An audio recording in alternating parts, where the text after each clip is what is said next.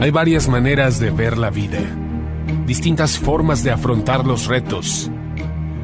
Cada palabra y acción tiene un resultado. Crisis o cambio. Imposibilidad u oportunidad. Derrota o victoria. Destino o decisiones.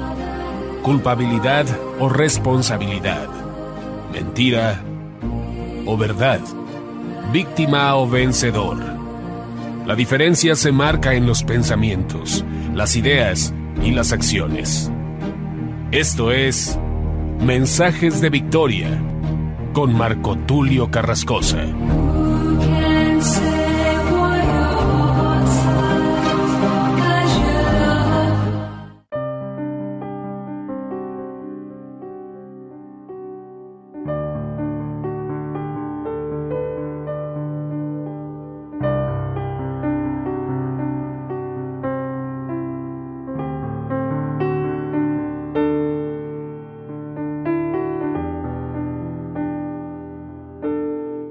Bendiciones a todos, amados hermanos y amigos. Es un gran gusto poderles saludar nuevamente a través de la radio, a través de internet. Hoy estoy compartiéndoles el episodio número 26 de la serie Dios de Pactos. A este episodio número 26 lo he titulado El propósito de la esclavitud. Para muchos, hablar de esclavitud es hablar de algo muy trágico. Y obviamente, la esclavitud no se puede considerar algo bueno. Sin embargo, en la escritura encontramos un propósito genuino, en este caso un propósito de Dios, un propósito divino, porque no es que se le salga a Dios de las manos la esclavitud de Israel, sino que Dios había establecido ya un propósito. Y por eso utilicé la palabra genuino, porque es un propósito puro, un propósito que está preparado específicamente para Israel.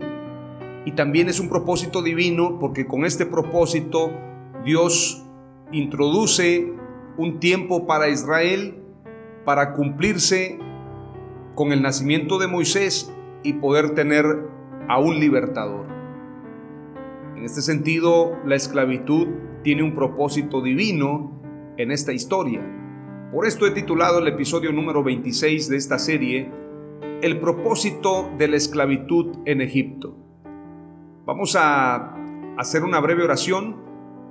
Deseo con todo mi corazón que esta serie Dios de Pactos te sea de mucha bendición. Ya vamos en el episodio número 26 y creo definitivamente que si has prestado atención a cada uno de los mensajes, verdaderamente has sido edificado y deseo con todo mi corazón que en las próximas semanas, en los próximos días, que vamos a hablar acerca de Moisés, vamos a hablar acerca del pacto de Dios con Moisés, con Israel, y vamos a hablar también acerca del pacto de Dios con David. Y luego vamos a terminar con el pacto con Jesús, el nuevo pacto, del cual tú y yo participamos. Y deseo con todo mi corazón que seas bendecido conforme a la misericordia y la gracia de nuestro Señor Jesucristo. Hacemos una breve oración y le pedimos al Espíritu Santo que nos dé sabiduría. Padre amado, te damos gracias en el nombre de Jesús por tu presencia, gracias por este tiempo, gracias por tu misericordia. Reconocemos nuestros errores, reconocemos nuestros pecados y reconocemos que sin ti no somos nada, amado Dios. Hoy te ruego, Padre Santo, que me concedas éxito en todo lo que emprenda, en todo lo que haga. Que este mensaje que voy a compartir, el propósito de la esclavitud en Egipto, sea un mensaje motivador para aquellos que han pasado por procesos difíciles. Aún Israel pasó por un proceso muy difícil, sin embargo, todo esto sirvió para que tú te magnificaras, Señor, para que tú te manifestaras en un pueblo necesitado de ti. Como dice tu palabra, Utilizaste, amado Dios, a Faraón para manifestar tu poder. Como está escrito en Éxodo 3:20, entonces manifestaré mi poder y heriré de muerte a los egipcios con todas las maravillas que realizaré entre ellos. Después de eso, el faraón los dejará ir. Esa palabra profética, esa palabra específica que le diste a Moisés. Hoy entendemos el propósito de la esclavitud de Israel en Egipto y lo comparto dándote gracias Señor en el nombre de Jesús. Amén. Aleluya. Para poder adentrarnos a este mensaje es importante decir que los pactos de Dios son ciclos y todos los pactos dentro de un mismo pacto. No es una línea transversal, sino es un ciclo. Y donde comenzamos, vamos a regresar. Es decir, donde se comenzó en el Edén, ahí vamos a volver a terminar, a regresar, en este caso, porque es un círculo. Como el reloj, haga de cuenta, son las 12 de la noche y termina el reloj a las 12 de la noche. Por esto podemos decir que ahí vamos a terminar o ahí vamos a recomenzar como usted lo quiera llamar, pero al final de cuentas es un ciclo, no es una línea transversal. Hay una promesa de Dios a Abraham acerca de heredar el mundo, como lo hemos mencionado en los mensajes anteriores. Pero es muy importante señalar que también Dios le dice a Abraham que Israel será esclavo en Egipto. Génesis capítulo 15, verso 2 en adelante dice, mas a la caída del sol sobrecogió el sueño a Abraham, y he aquí que el temor de una grande oscuridad cayó sobre él. Entonces Jehová dijo a Abraham, Ten por cierto que tu descendencia morará en tierra ajena y será esclava allí y será oprimida cuatrocientos años. Esto se cumple y este pasaje hace concordancia en Éxodo 12. Éxodo 12:40 dice, el tiempo que los hijos de Israel habitaron en Egipto fue 430 años. Se cumple la palabra profética, ellos estuvieron ahí en tierra ajena, tierra que no era de ellos, porque el contexto de Egipto se tiene a través de José, José que proviene también de Abraham. Si estudiamos la historia en el Génesis, Génesis 37, cuando José es vendido por sus hermanos, Génesis 38 podemos encontrar también el proceso de José en Egipto y podemos encontrar también en Génesis 39, dentro de todo ese proceso, cómo José tiene también esta situación con la mujer de Potifar y luego cómo José al final de todo este proceso termina gobernando en Egipto. Entonces, en base a todo esto, debemos comprender la dimensión de lo que Dios ya le había dicho a Abraham acerca de Israel. Los pasajes que te comenté, Génesis 37, Génesis 38, Génesis 39, nos hablan de un proceso de José. Sin embargo, cuando leemos Génesis 45, 8, dice la escritura, ahora pues, no fuisteis vosotros los que me enviasteis aquí, sino Dios. José le dice a sus hermanos, ustedes no me enviaron aquí, fue Dios el que me trajo aquí con un propósito. Y les dice, y él me ha puesto por padre de Faraón y señor de toda su casa y gobernador sobre toda la tierra de Egipto. Es decir, lo que les está diciendo José a sus hermanos, no fueron ustedes, no se preocupen, todo cumplió con un propósito. Como dice la escritura, a los que aman a Dios, todas las cosas les ayudan para bien todo en absoluto. No te enojes con la gente que te ha hecho daño, con la gente que te ha puesto trabas, con la gente que te ha mentido, con la gente que te ha robado, con la gente que te ha menospreciado, con la gente que te ha vendido, en pocas palabras. No te preocupes por eso. Recuerda que todo tiene un propósito y así como hubo un propósito grande para José, también para Israel. Y esto lo vamos a encontrar precisamente en los versos más adelante. Génesis 15, 14 declara, mas también a la nación a la cual servirán juzgaré yo, y después de esto saldrán con gran riqueza, y tú vendrás a tus padres en paz, y serás sepultado en buena vejez.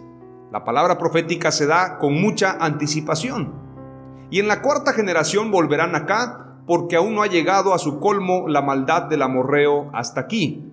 Y sucedió que puesto el sol y ya oscurecido, se veía un horno humeando y una antorcha de fuego que pasaba por entre los animales divididos. En aquel día hizo Jehová un pacto con Abraham, diciendo, a tu descendencia daré esta tierra desde el río de Egipto hasta el río grande, el río Éufrates, la tierra de los Eneos, los Eneseos, los cadmoneos, los eteos, los fereceos, los refaitas, los amorreos, los cananeos, los jerjeseos y los jebuseos. Decía un pastor, y todos los feos. Todas estas tierras las tomó Abraham. Y obviamente la promesa fue para Israel. Por esto Dios hace pacto con Abraham para que se cumpliera la escritura. Y cuando leemos Éxodo 1, que es el pasaje que voy a leer para complementar y poder aterrizar este mensaje, dice, los egipcios oprimen a los israelitas. Estos son los nombres de los hijos de Israel que acompañados de sus familias llegaron con Jacob a Egipto, Rubén, Simeón, Leví, Judá, Isaacar, Zabulón, Benjamín, Dan, Neftalí, Gad y Aser. En total, los descendientes de Jacob eran 70, José ya estaba en Egipto. Murieron José y sus hermanos y toda aquella generación. Sin embargo, los israelitas tuvieron muchos hijos y a tal grado se multiplicaron que fueron haciéndose más y más poderosos. Note esta clave. Ellos se multiplicaban y eran poderosos para cumplir con el propósito de Dios. Hay que multiplicarse, es parte del pacto de Dios. Y no me refiero a tener 20 hijos, claro, si los puedes tener, gloria a Dios. Me refiero a multiplicarte en cuanto a las ideas. Sabes, yo me he multiplicado muchas veces. Hay mucha gente que ha replicado mis ideas. Le he dado ideas a mucha gente. Gente que está en la política, gente que está en las iglesias, gente que está en los medios de comunicación, gente que son artistas. Mis ideas se han multiplicado y de eso se trata la multiplicación. Muchos se lo toman muy en serio y dicen voy a tener 40 hijos. Bueno, si los puedes tener, tenlos. Gloria a Dios por eso. Dice más adelante el pasaje, verso 6 el país se fue llenando de ellos. Pero llegó al poder en Egipto otro rey que no había conocido a José. Es decir, José había dejado un legado, pero este nuevo rey ni siquiera sabía de José. No lo conoció. Tal vez le contaron, pero no tenía una cercanía con él, ni con su familia. Y le dijo a su pueblo, cuidado con los israelitas, ya que son más fuertes y numerosos que nosotros vamos a tener que manejarlos con mucha astucia, de lo contrario seguirán aumentando y si estalla una guerra se unirán a nuestros enemigos, nos combatirán y se irán del país.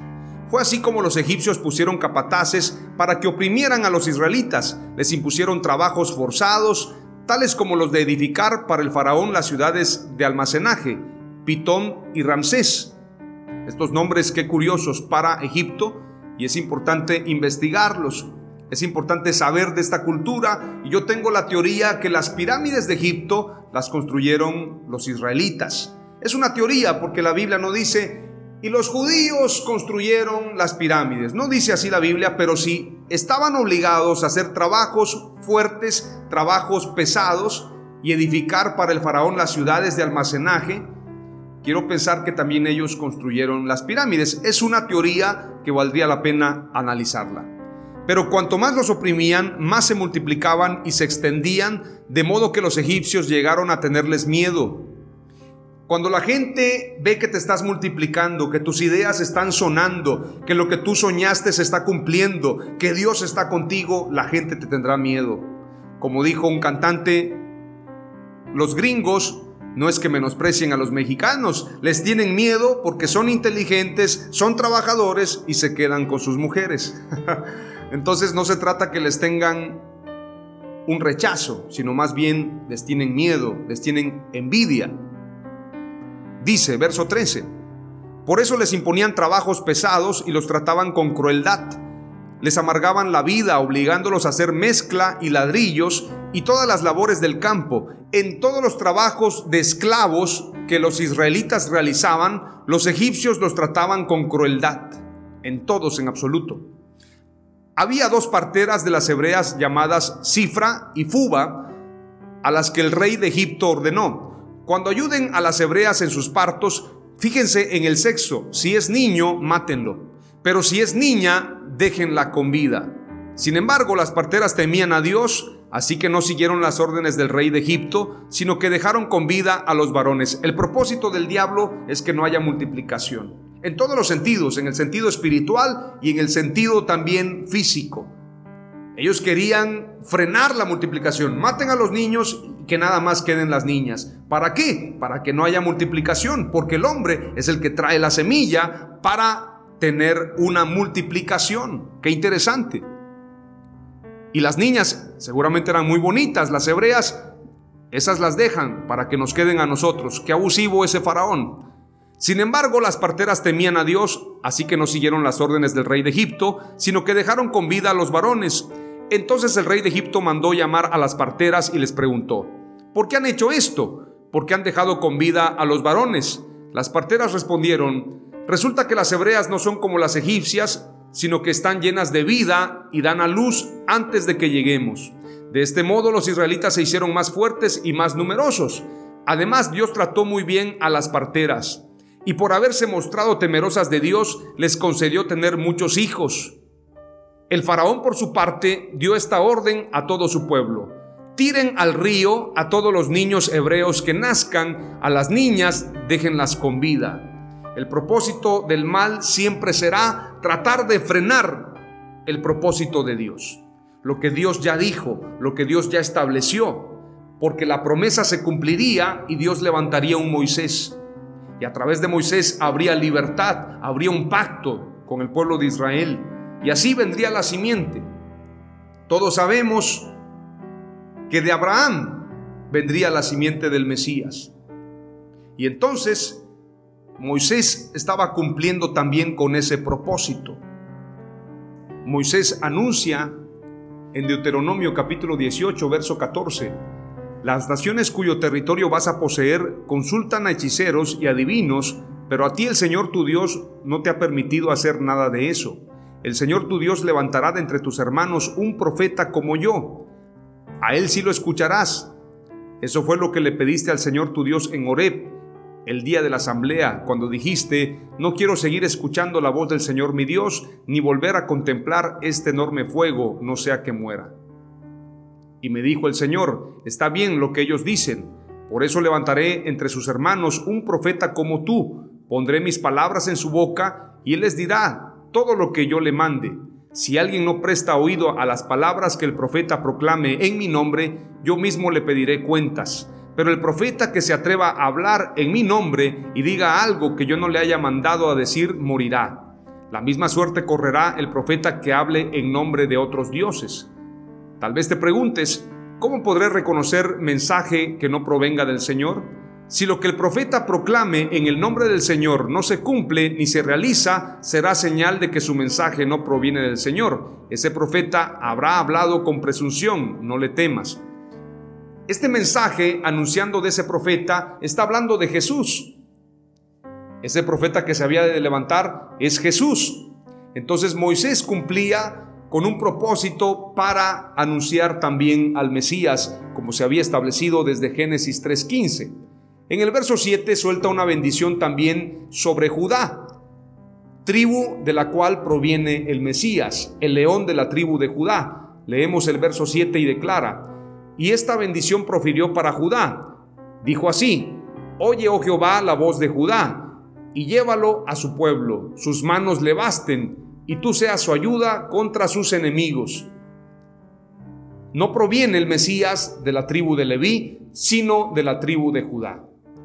Hemos llegado al final de este episodio. Quiero compartirte tres palabras clave de este mensaje titulado El propósito de la esclavitud en Egipto. Número uno, Dios le avisa a Abraham su amigo que Israel será esclavo. Número dos, Dios prometió dar libertad y riqueza a Israel. Número 3. La esclavitud sirve para levantar a un Moisés. Oramos a Dios. Gracias Padre, en el nombre de Jesús por este tiempo, por tu palabra. Te ruego Señor que entendamos el propósito de cada proceso, que nos dé sabiduría, entendimiento y revelación. Hoy declaramos que no tendremos congoja, tristeza o desánimo por los procesos que hemos pasado, porque todo nos ayudará para bien. Hasta aquí tú nos has ayudado, Señor. Te damos gracias en el nombre de Jesús. Amén. Aleluya.